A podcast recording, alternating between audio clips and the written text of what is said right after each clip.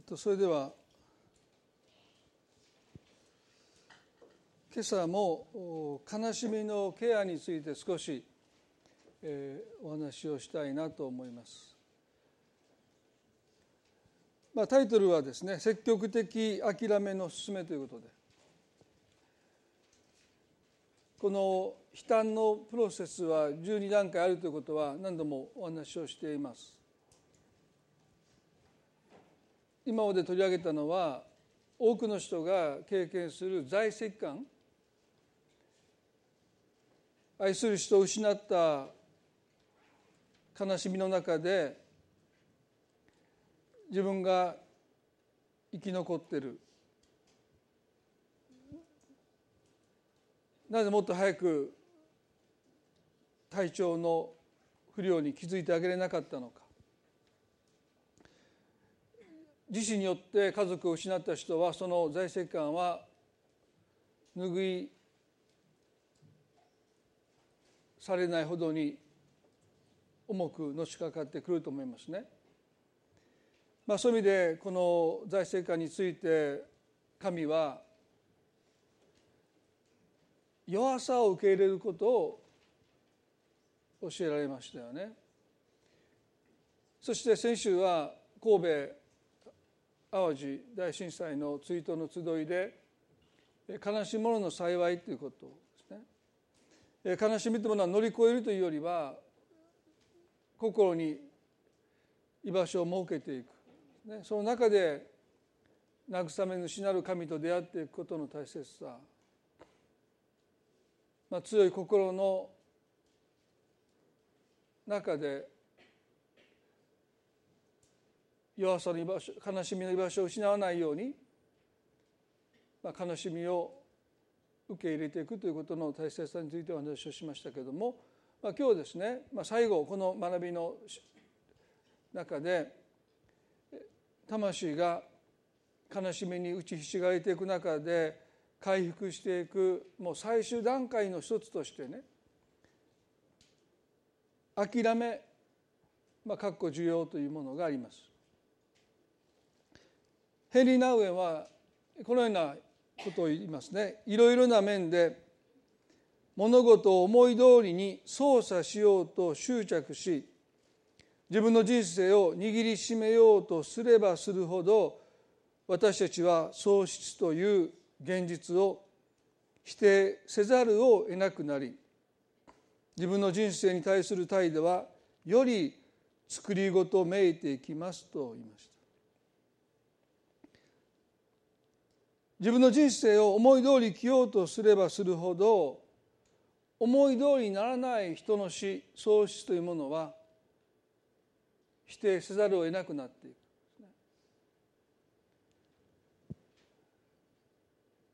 私たちの人生に対する態度は作りごとめいてきます。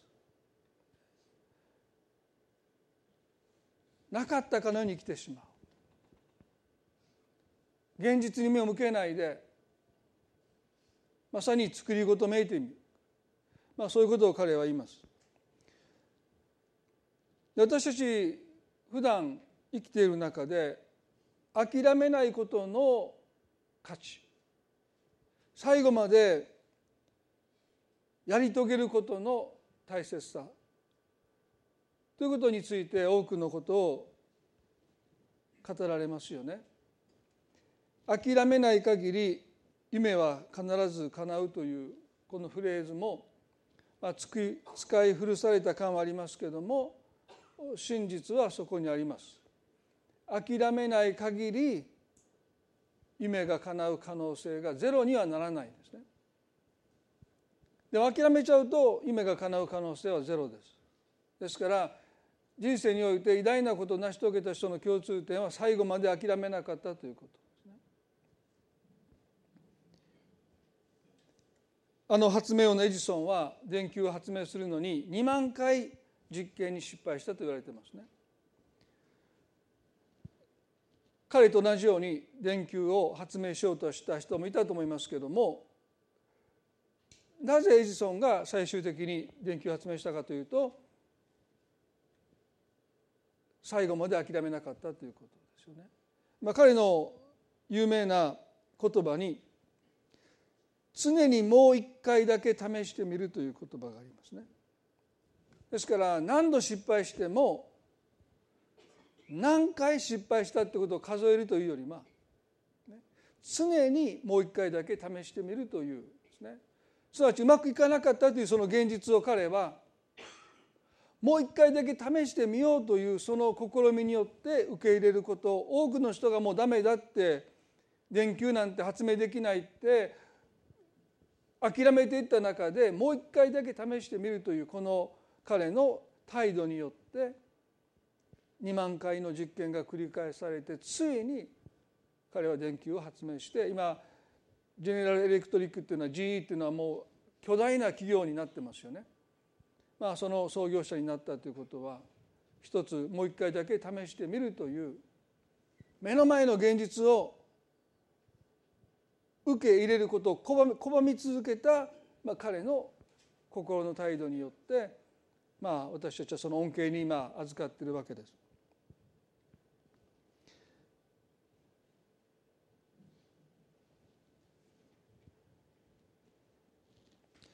この諦めないことの価値はもう皆さんもよくお分かりになっていると思いますね。第二コリントの11章から23から27までに諦めない人の象徴的な人物としてパウロという人が登場しますよね。このこの第二コリントの11の23から27まではいかに彼が不屈の精神を持っていたのか諦めない人物の象徴的な人であったのかということがもうものすごくよくわかる表現で記されていますね。えお時間がある時に全部読んでいただければいいと思いますけれども時間の関係上ですねえ11の23から24だけを読みしたいと思いますけれども彼らはキリストのしもべですか？私は狂気したように言いますが私も彼ら以上にそうなのです私の労苦は彼よりも多く牢に入れられたことも多くまた鞭打たれたことは数えきれず死に直面したこともしばしばでしたと言いました皆さんの人生の中で一体どれだけの人がね死に直面したことがしばしばでしたと言えるようなそんな危険な目に幾度となくあった人がいるでしょうか。24節でユダヤ人から39の鞭を受けたことが5度って言いました。でこれユダヤ人が読むとすぐ分かるのはね40回鞭打たれたら死ぬと考えられていたわけですよね。でユダヤ人の鞭打ちの刑の鞭には意志が埋め込められているのでもう一度背中を打たれるだけで皮膚が裂けてもう一度二度でもう肉が裂けて骨が見えてくるんですね。そしてあまりの激痛で気を失ったその人に水をぶっかけてまた意識を取り戻してまた鞭を続けていくわけですからまあもう40回でもうほぼ即死ですよね。死んでしまう。その一歩手前39度という9回というのはそれは40回で死ぬっていうわけじゃなくて平均値ですからね。37回で死ぬ人もいたでしょうし38回で39回で死ぬ人もいたことを思えばねまさに死に面したことがしばしばでしたっていうのは決して大げさではない。39度で鞭打ちを止めてもらったからといって、死ななかったっていうわけじゃないある人は39度でも死んでるわけですから、ね、本当にもう視線をさまうような経験を彼はしてるわけでしょ。そして背中に鞭打たれた激痛で何度も意識を失っていくですね。そして辛いのはその後ですよね。もう仰向けに寝れない状態が何日も続きます。もう痛みにうずいて夜が眠れない日を何日も何日も過ごしてようやく裂けた肉が再生してつながって傷口が塞がっていくのにもうおそらく相当日数がいますよね。大体の人はもうその鞭打たれた時の痛みとその後のうずき眠れない日々を思うとですねもう心くじかれるんですね。でパウロは傷が癒えたらまた福音を伝えるんです。でまた捕まってまたあのもう傷だらけになったその背中にまた鞭打たれて彼はですねもう意識を失っていくそして水をかけられてまた鞭打たれてそして39度の鞭打ちが終わった後もう自分で歩けないからもう人々に抱えられて家に連れて帰ってもらってもう何日も仰向けになれないでずっとうつ伏せで寝かされてる。おそらくもう痛み止めもなかった時代ですからもうただただ痛みに耐える。そしてようやく痛みがなくなったらまた立ち上がってまた福音を伝えてまた捕まってまたもう普通こんなことをね5回したらもう普通心くじかれますよ。ね、私1回でもくじかれてますよ。1回の夢中してバチンもう分かりました。もうもうもう話しませんみたいな。へたれですからね。もう39度5回こんな人いませんよ。死んでも彼は福音を述べ伝えることを、やめなかった人ですよね。でその彼がその人生の中で神様から諦めるということを学ばされた。あの不屈の精神を持って39度鞭打たれて福音を語ることをやめろと言われてもやめなかったパウロでしょう。脅されても殺されても折れなかったパウロがですねこの第二コリントの12章で諦めるということを神様から学ばされます。第二コリントの12の7でその啓示があまりにも素晴らしいからです。そのために私は高ぶることのないように肉体に一つのトゲがを与えられました。それは私が高ぶることのないように私を打つためのサタンの使いです。このことについてこれらを私から晒してくださるようにと三度も主に願いましたと言いました。でここで彼はね私を悩ましたのは肉体のトゲだって言うんですね。石が埋め込まれた鞭で39度背中を叩かれて皮膚が裂けて肉が裂けて骨が見えるこの残酷な刑の中でも彼は屈しなかった彼が今や肉体のトゲ小さなトゲに悩まされて弱音を吐いて神様に3度取り去ってくださいって願ってる。んですね不思議ですよね。殴られても蹴られても棒で打ち叩かれても弱音を吐かない彼が肉体のトゲで神様何とかしてくださいって弱音を吐いてる。皆さん神様はね私たちのウィークポイントを知ってるんです。あなたに弱音を吐かせるのに神が必要なのはトゲでいいんです。39度も鞭打つ必要がないんです。小さなトゲ一つで神は私たちに弱音を吐かせる私たちの弱さをご存知なんですね。ですから神は激しい試練の中でパウの弱音を吐かせたんじゃなくてたったこれは何であったかある学者はね目が不自由だったか、まあ、いろんなこと言いますよでもパウロにとってそれはね今まで受けてきた苦しみと比べるならばまさにそれはトゲのような小さなものなんだけどもそのトゲで彼は弱音を上げてる。神様はどうかこれを取り去ってくださいと3度も神に祈るんですね。あの強かったパウロが3度主に肉体のトゲを取り去ってくださいと祈ってるんですね。皆さん私たちは自分のことが強いって思ってもですね。それはある方向からの圧力に対しては強いんだけども別の角度からの圧力に試練に苦しみには簡単に弱音を上げてしまう。そういう弱さっていうものを私たちは持ってる。でも私たちはそれは気が付かない。ある一定の圧力に対しては強いんですよ。迫害されても燃えるんですけれども別の方向からの試練に苦しみに弱音パウロはあのパウロですら3度取り去ってくださいと却下されても却下されても神様に願ってる。私たちは自分の弱さっていうものが私たちには見えてない。気が付いてないということも事実じゃないかな。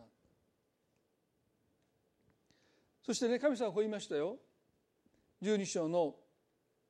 9節で「しかし主は私の恵みはあなたに十分である」というのは私の力は弱さのうちに完全に現れるからであるとおっしゃった。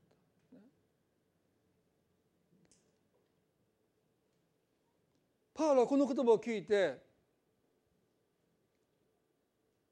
4度目は神様にお願いしませんでした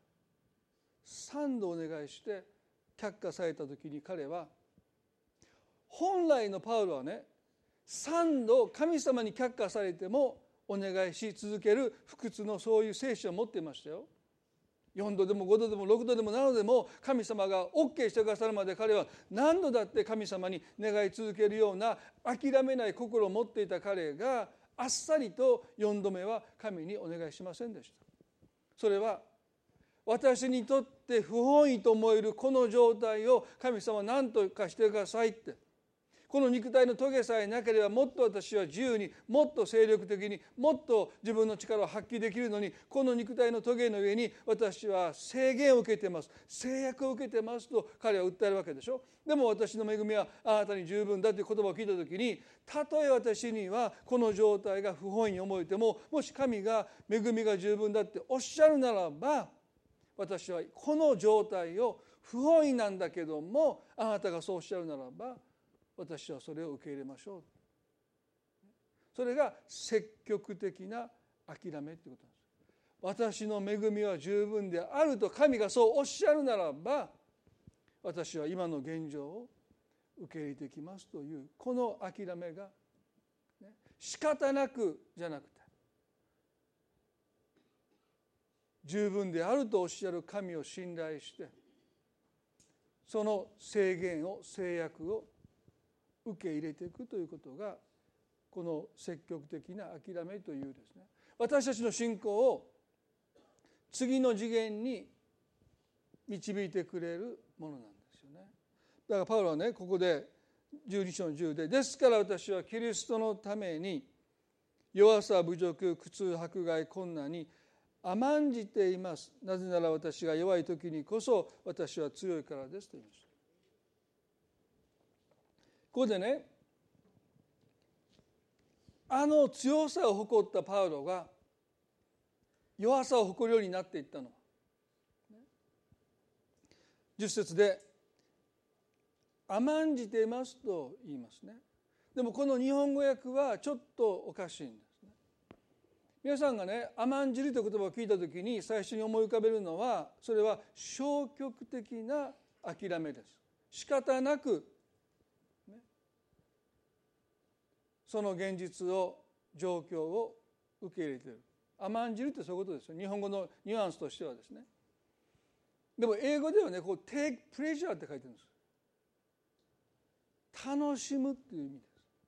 で私ねこの箇所が、まあ、いつも読むたびに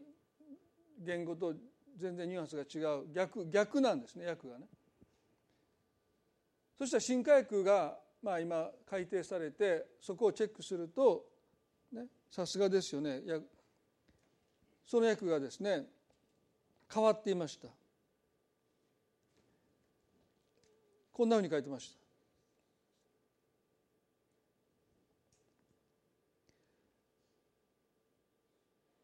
よろ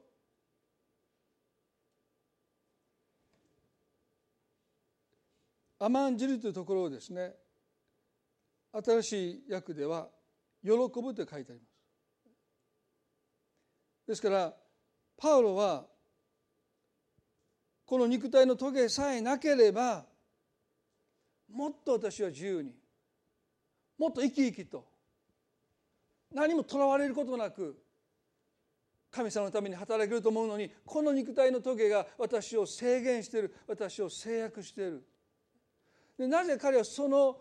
弱さをその神がもたらした制限制約を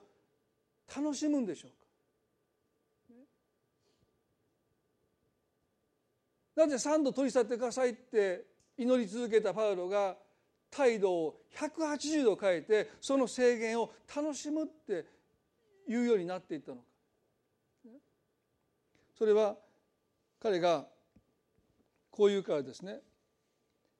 なぜなら十里の十で私が弱い時こそ私は強いからです。すなわち彼はこう理解したんですね。私が制限を制約を受ける時に神様が自由に働いてくださるというのがこの恵みの世界ですよね。彼が自由に働いている時に神様が制約を受けてるんですよ。そうでしょ？皆さんがいろんなことを自分でやってる時に神様は出番がないんですねですよね神様そこにもいてくださって結構です用事がある時呼びますから黙ってそこにいてくださいってそんな言わなくてもそういう態度ですよね。で困った時だけ神様は来てくださいって言うんだけどそうじゃない限り基本的には自分で自分の思い通りしようとします。だから私たちが自由であればあるほど神は制約を受けてるんです。でしょ？皆さんの人生振り返ればそうですよね。で皆さんが制約を受ける時に神様は自由になるんです。だからパウロは、ね、私が弱い時にこそ私は強い。私が制約を受ければ受けるほど神様は自由に私の人生で働いてくださるんだっていうことに目が開かれていたそれが恵みの世界ですだから彼は制約を受けることを喜んだもちろん自分から制約を受けようとしているわけじゃないんですよ。でも制約を受ける時思い通りいかない時。彼は逆に3度肉体の時を取ってくださいって祈る代わりに神様が自由に働いてくださること。彼は喜びを覚えていったんですね。皆さんね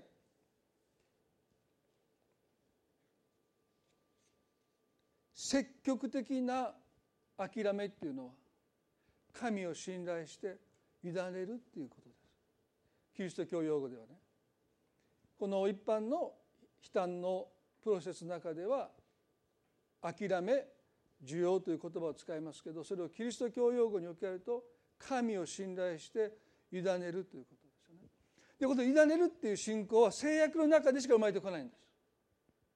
私たちが制約されればされるほど神様あなたにお願いしますって言って神に委ねる信仰というものがその制約の中でのみ育まれていくんですよ。もし私たちが何の制約もなければ神に委ねる信仰は育まれません。制約の中でこそ神に委ねるっていう信仰が私たちの中に育まれていく。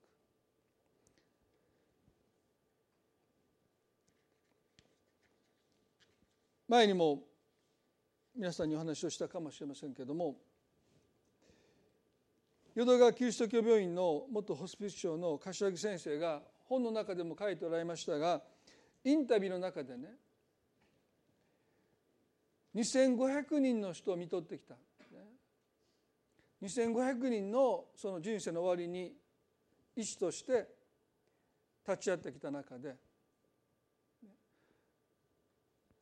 いろんな死に方がありますけども、まあ、基本的にはその人が生きてきたように死んでいくっていうのは一つの真理ですよね。人は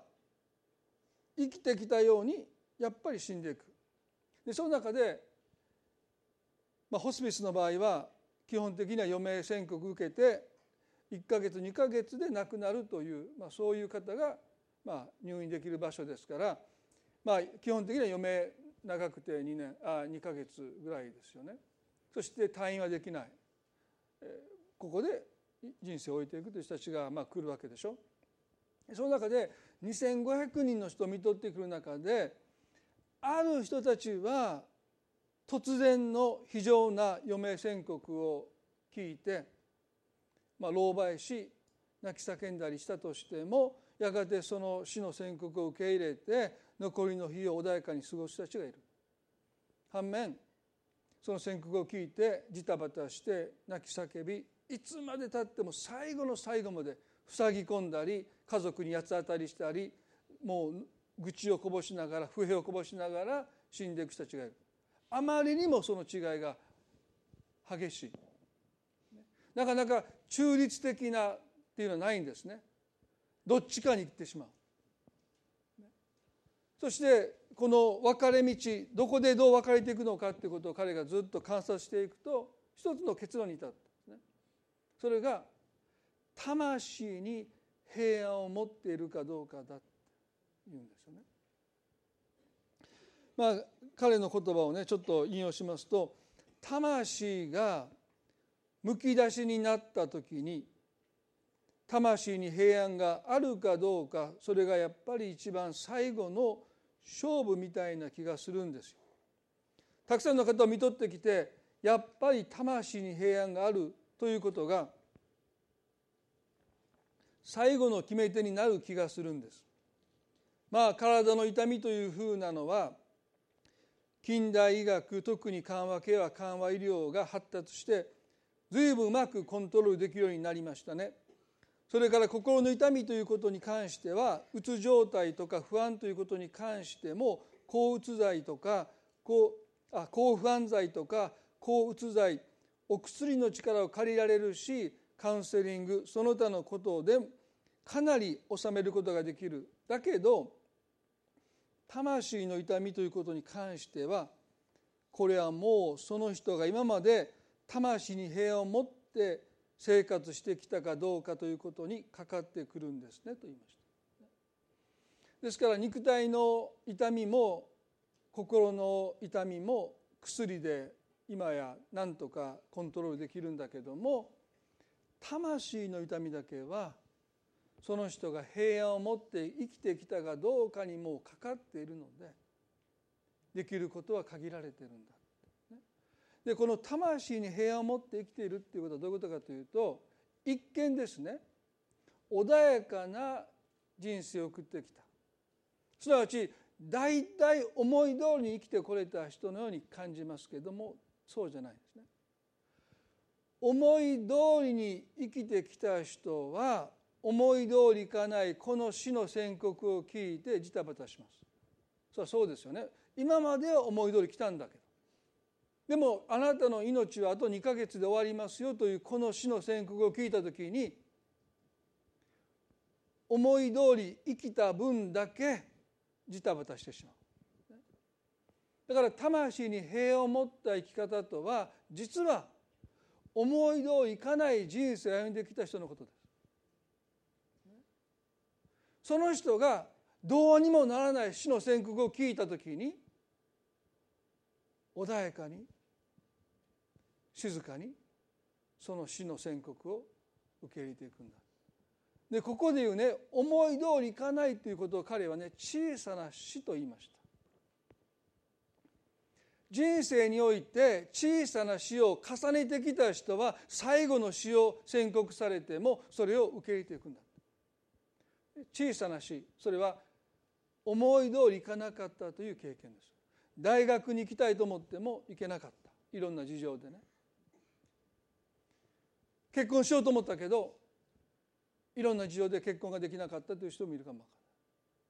らない。結婚しても子供が欲しかったけども子供が授からなかったという人もいます。つきたいと思った仕事に就けなかったという経験。私たちは人生で実にさまざまな思い通りいかないという経験を重ねてきてるでそのような思い通りいかなかったことを私たちはどう受け止めるかによって私たちの人生は表面的には変わらないけど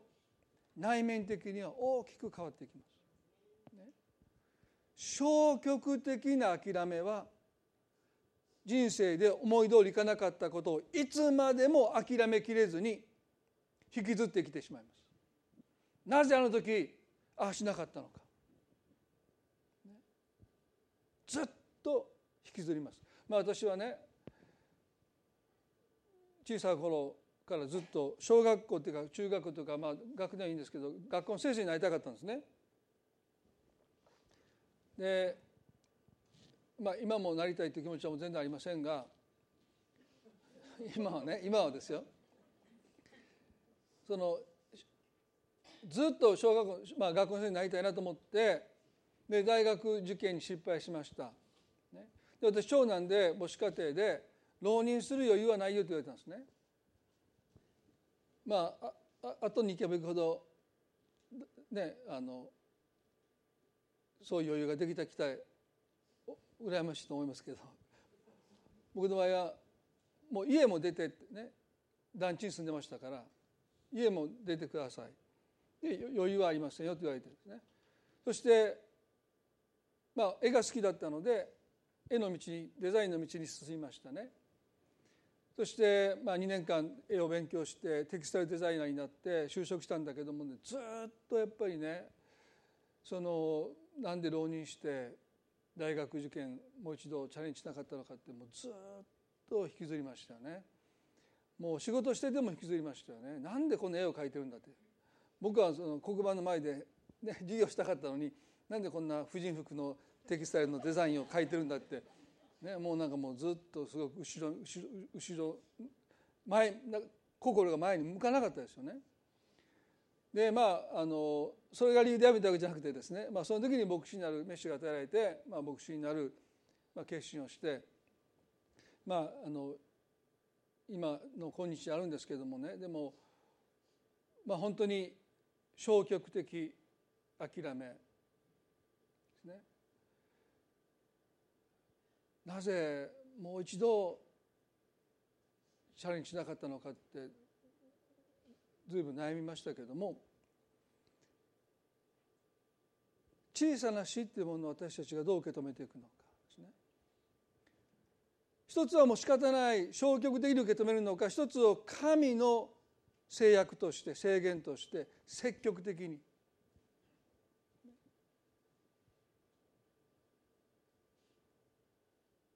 神を信頼して委ねるという信仰を持ってもう一度前を向いていくのかっていうのは大きな違いだと思いますね。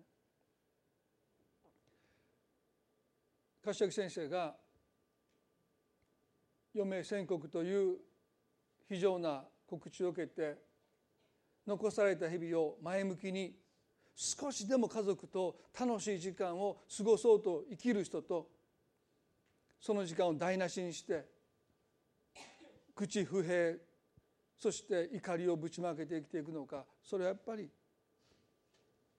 その人が人生の中で思い通りいかなかった時にそれをどう受け止めたのか。消極的な諦めの中でいつまでも後悔し続けて生きたのか。それも神が私に与えた肉体の棘としてこんそれ以上自分がもうできないことのその制約を積極的に諦めて受け入れていったのか。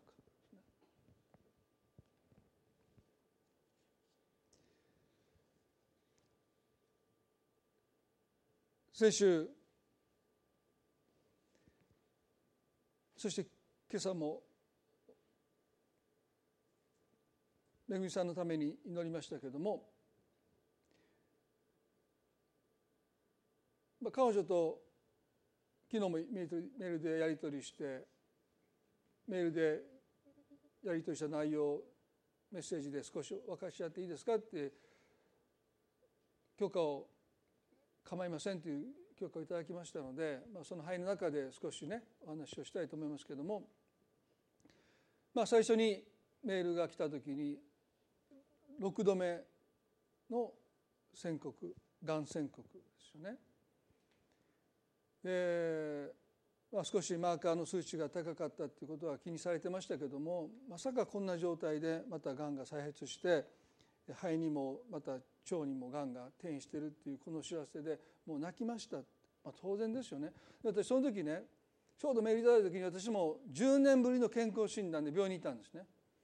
で私も病院に行くのが嫌で健康診断が嫌で、まあ、無理やりうちの奥さんがもう日程を決めてもう強制的に連れて行かれたんですね。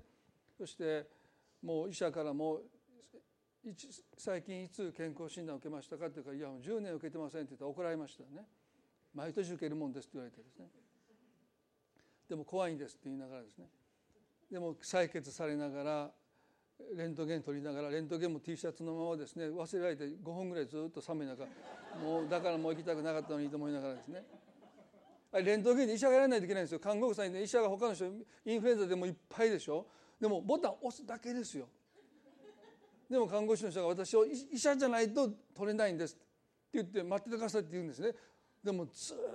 とこれで風邪ひいたらもう絶対もうもう訴えてやるみたいなね。T シャツですよってあの真冬に T シャツでレントゲン室一人でずっと待ってて自分で押したから思ってもうそこにボタンあるからね。ね。もうでもだいぶしてからすいませんって言ったらもうもうもうもういいと思いましたけどまあ検査結果が2週間後に出るんですけどもね。まあその中でねたかが健康診断ですよね。でも僕その中でもう嫌なんです健康診断がね。でその時にめぐみさんのメールで今がんの宣告を受けましたっていうのを聞いた時ね。人生で一度だけだってもうへこみますよね。でも6回ですよね。独身の時にがんが見つかってその後再発を繰り返してきて、ね、もう体はもうメスを何度も何度も入れてですよね。その中でも彼女が言ったことはもう自分の力はもうありません。もう神様に委ねるしかありませんとおっしゃった、ね、この何度も泣かれたし苦しまれたし葛藤もされてるし時には気持ちが揺れ動く時もあるかもしれませんが彼女が人生で経験したのは小さな死というには大きすぎる。本当に生きるか死ぬかというそのようなパウロをして私は死に直面することがしばしばありましたと言ったような経験をですねなさってくる中でどうその思い通りいかない元気に過ごしたい、ね、母親として妻としてご主人に子供たちにしてあげたい。いろんな思いを抱えながらそれが制約されていく中でそれをどう受け止められたのか。それは神に信頼して妻として母としてできることができないというそのもどかしさの中でなお神を信頼してしてあげたいというその妻の願い母の願いを神に委ねて神様がしてくださることを信じてご自身の体のこともしかりですよ。でもご家族のことも含めて今だったらお母さんのことも含めてもう神に委ねるしかないという境地に今おられる。メールではそう書いてありました。もう神に委ねるしかありませんって。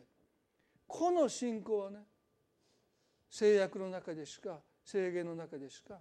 生まれてきませんよ。まあ、なぜ神はこのような試練を彼女に与えられたのか私には分からない。でもその中で一つ言えることは神に信頼するという神に委ねるという信仰を今持ってその中で神が支えてくださるんだという事実は否めないと思いますよね。皆さんねゲッセマの園でイエス様が神の御子イエスですら委ねるという信仰を学ばなければならなかったんですね。三位一体なる神がですよ。御子イエスが御子でありながら委ねるという信仰を持つためには一つの制約の中に置かれるという経験をなされた。ですね。それがゲッセマネの園です。聖書マタイの26章の中にイエスがペテロとヨハネとヤコブを連れてゲッセマネの園に行かれます。ちょっと開いてみますね。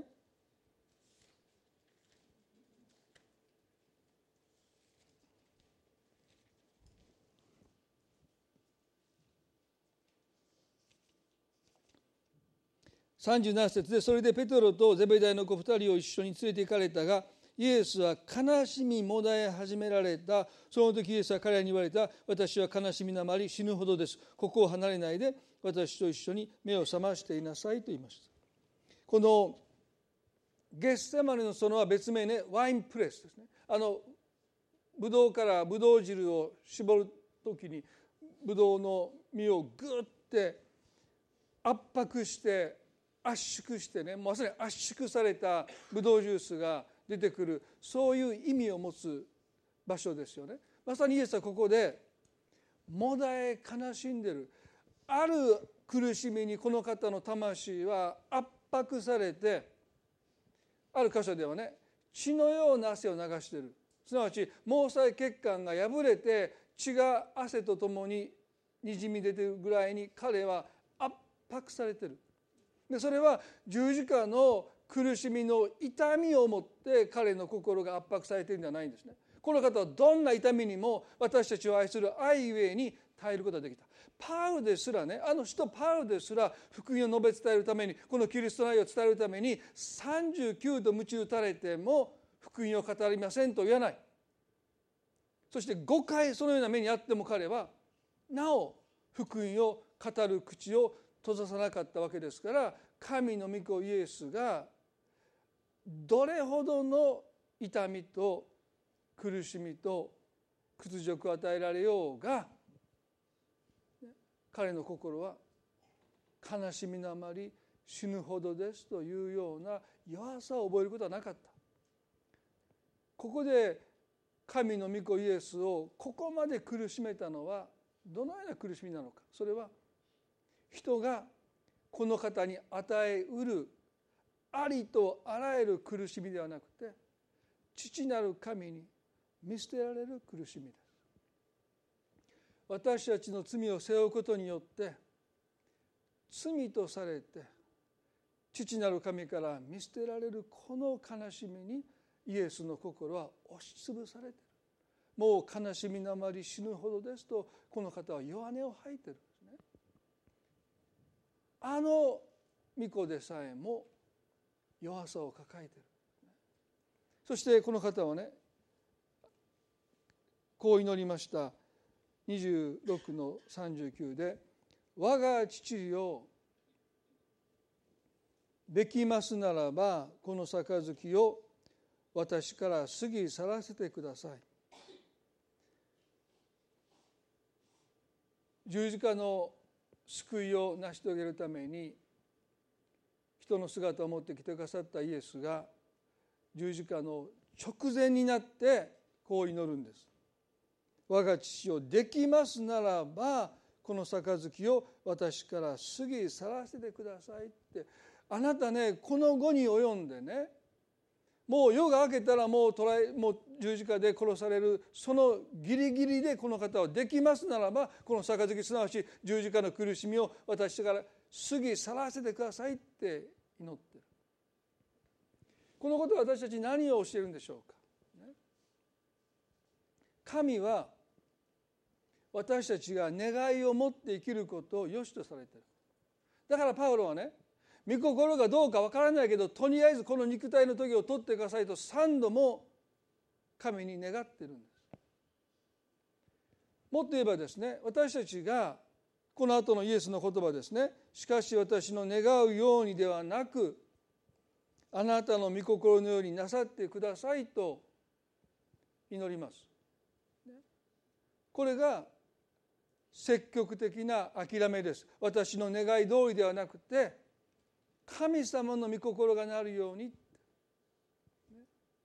私たちが人生で思い通りいかない時にそれをいつまでも引きずるのか。私の願いが叶わなかった時に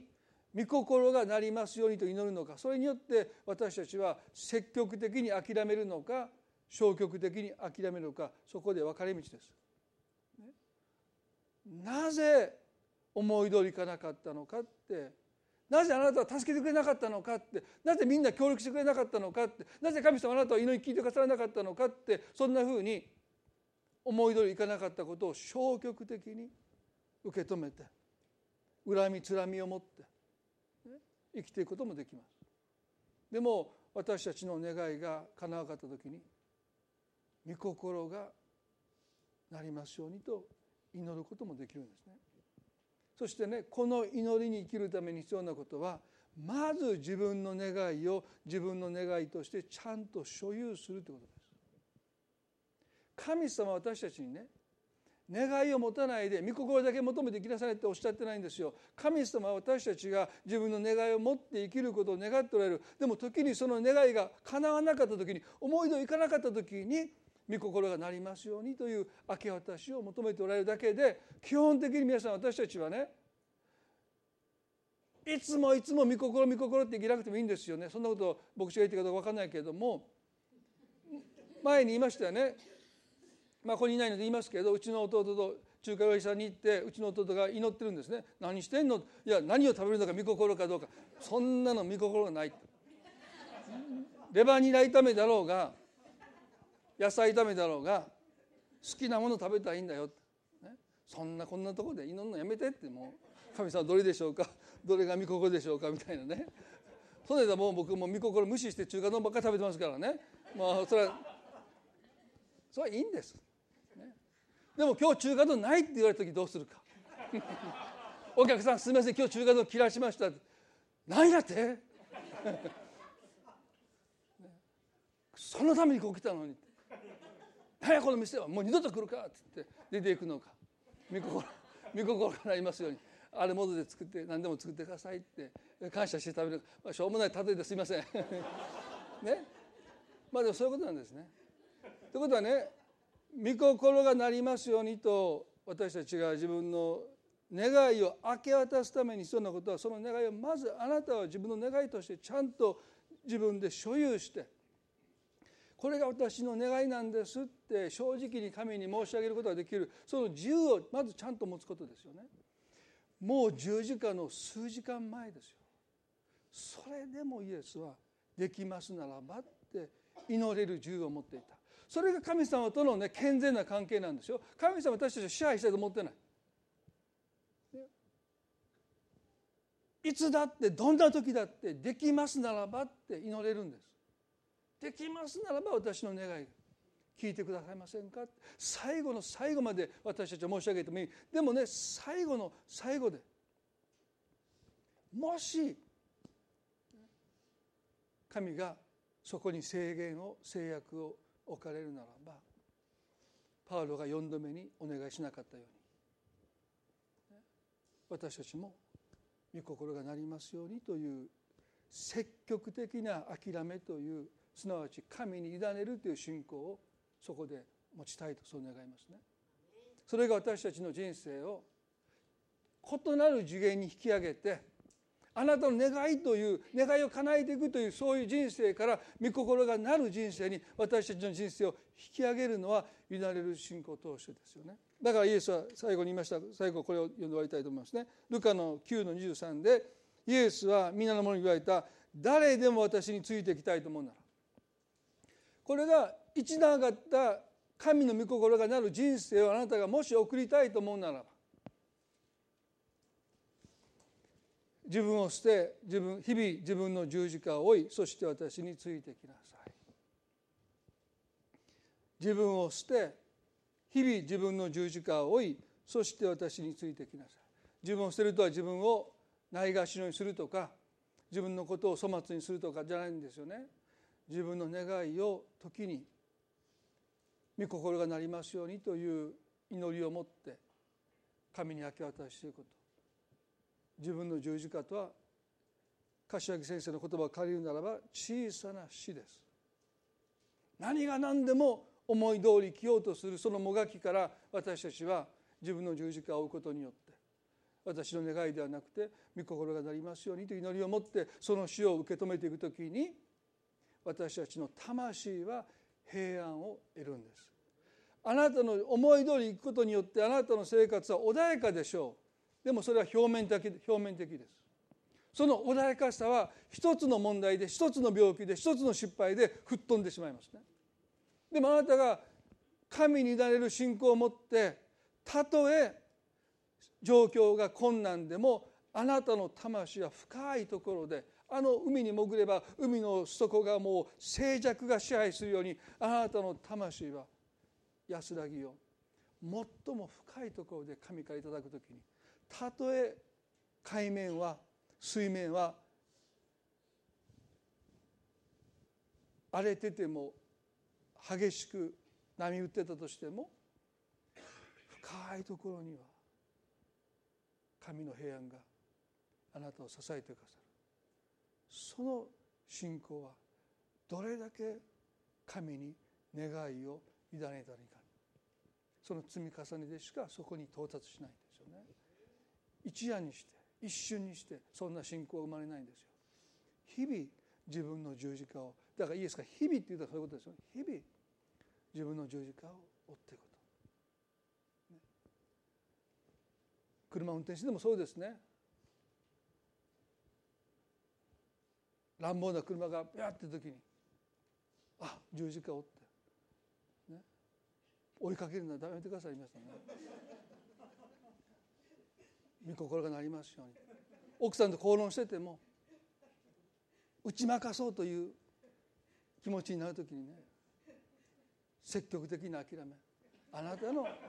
あなたの言ってることに、ね、いいよ心の中で御心がなりますように。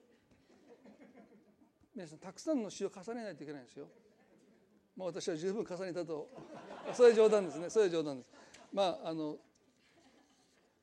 終わりたいと思います。どうぞ目を閉じていただいて。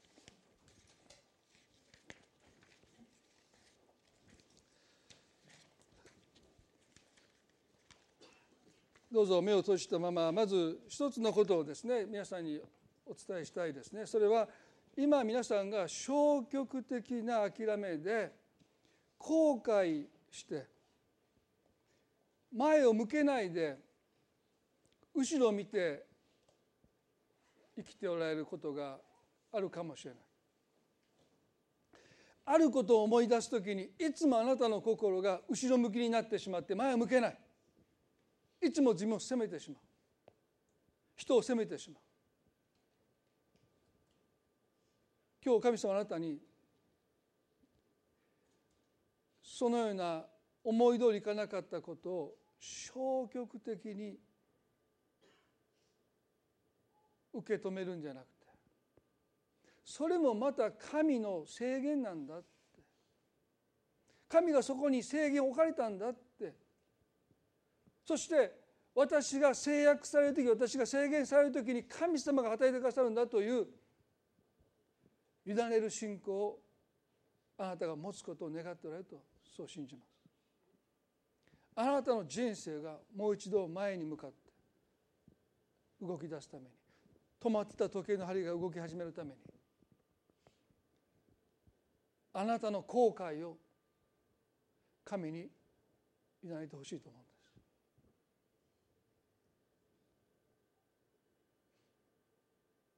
あなたの中に神への新たな期待が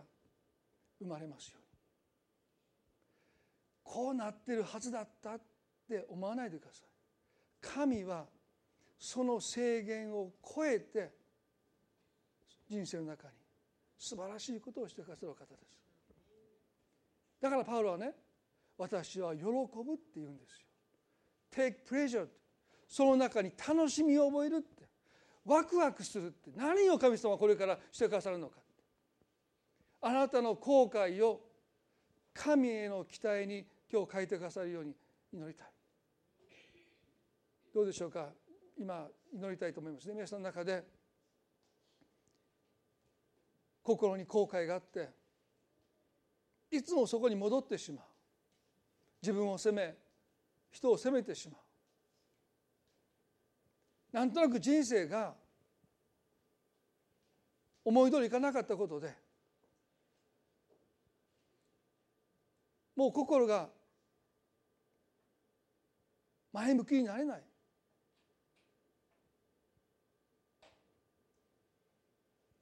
なんか人生を消化してるだけにしか感じない。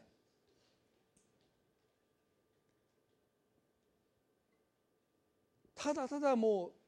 時間を過ごしているだけだ。でも神様はあなたの人生に計画を持っています。その制限を制約の中で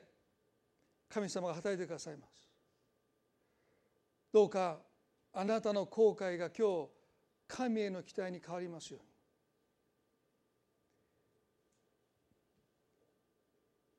あなたの後悔を神に委ねましょ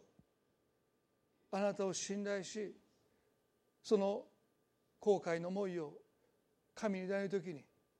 神様が新しいことをしてください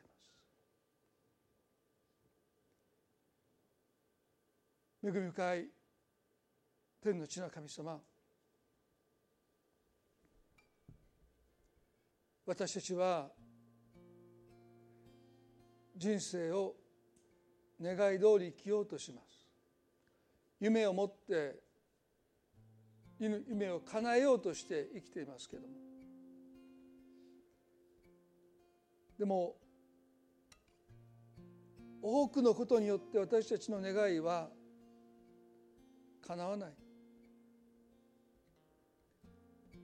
病気になったり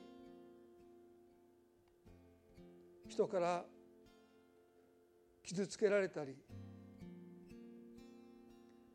せっかく就きたい仕事についても会社で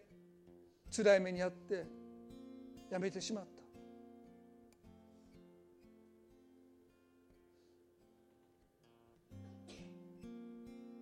その究極は突然の死の宣告かもしれません。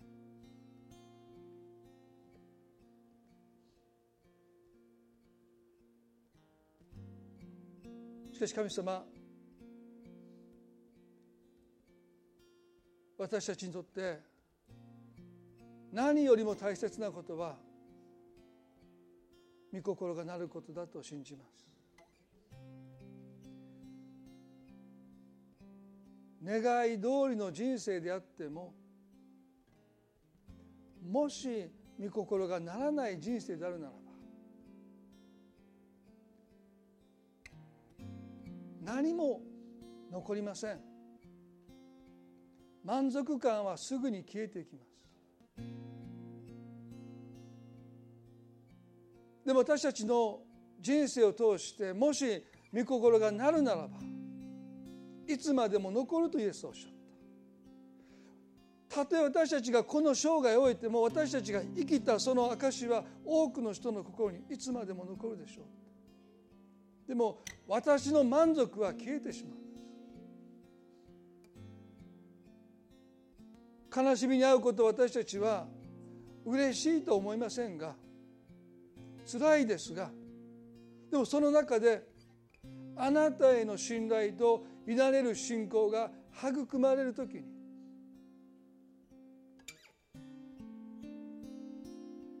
御心がなりますようにという祈りに私たちが生かされていく。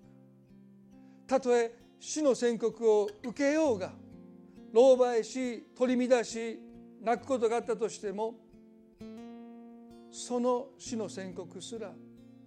私たちの人生として人生の終わりとして受け入れることができます。その先に待ってるあなたの永遠の命に私たちはその死の宣告の中で打ちのめされることなくその宣告さえ喜べるような信仰をいただけるとそう信じます。神様今日人生の中であることが思い通りいかなくて今も葛藤し今も後悔し今も自分を責めている方がおられるならば今日その後悔をあなたに委ねることができますように。積極的な諦めその人生をなお神が私の恵みが十分だとおっしゃってくださるならば私はこの今の人生を今のこのありのままの状態を喜んで受け入れます。あなたに期待して生きていきます。残された一日一日を大切に生きていきます。神様そのような信仰を私たちにお与えください。この1週間悩みを覚えてくださって多くの気づきをあなたが与えてくださるように祈ります。後悔を神への期待に変えてくださることを信じて愛する私たちの主イエスキリストの皆によってこの祈りを見舞いにお捧げいたします。それではご一緒に賛美したいと思います。どうぞ立ち上がって一緒に賛美しましょう。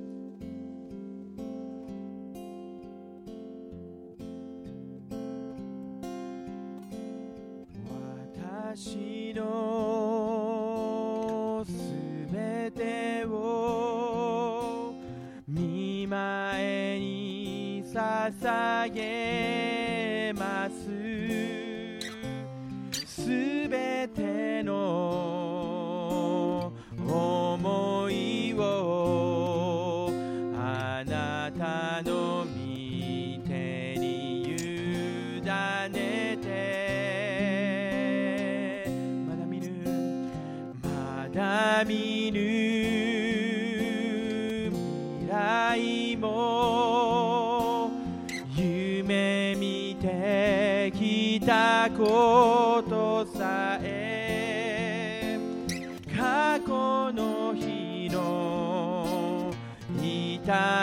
も後悔も主に委ねて主よ捧げます。私の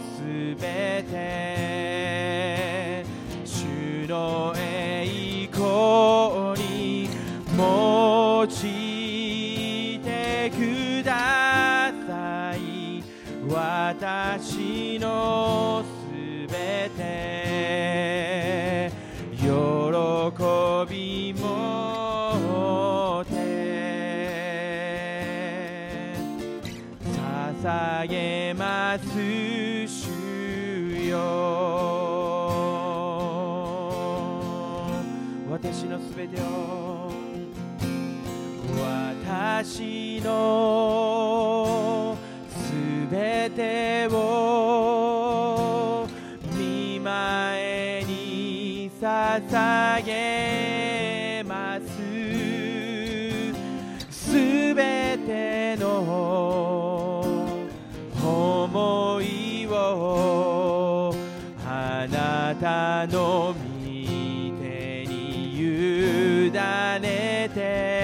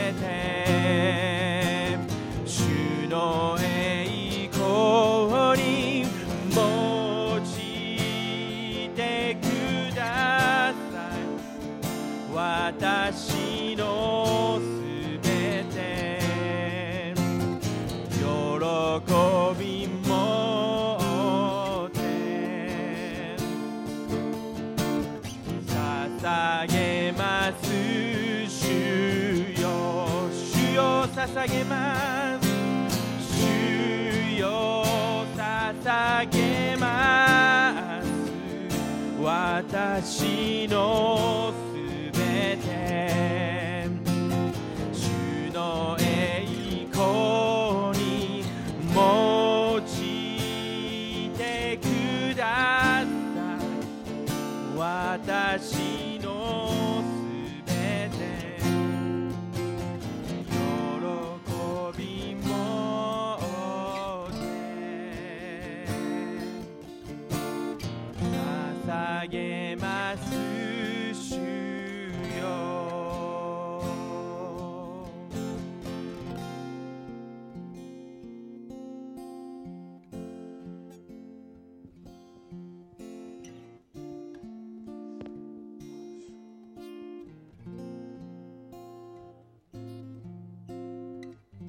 神様があなたに願いを持って生きることを求めておられます。自分の心にある願いを大切に自分のものとしてしっかり所有しながらそれをしっかり自分のものとして所有している人だけが神様を委ねますと明け渡すことができます。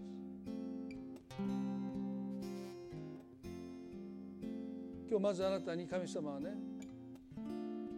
自分の心の願いを諦めないでちゃんとしっかり持って生きること。もし叶わなかったらどうしよう。そんなこと考えなくていいんです。叶わなかったら御心がなりますようにという神に信仰を持って委ねればいいわけですどうぞ。なたの心にある願いを。あなた自身が自分のものとしてしっかりもう一度受け止めて正直に神様にできますならばという願いを言える自由をもう一度いただいて歩んでいただきたいなとそう願います。遠慮入れないですよね。本当にあなたの願いを正直に神に申し上げながら歩んでいきたい。そのことがやがて委ねる信仰へと私たちを導いてくださると信じますね。それでは今朝これで礼拝終わりたいと思います。互いに挨拶を持って礼拝終わっていきましょう。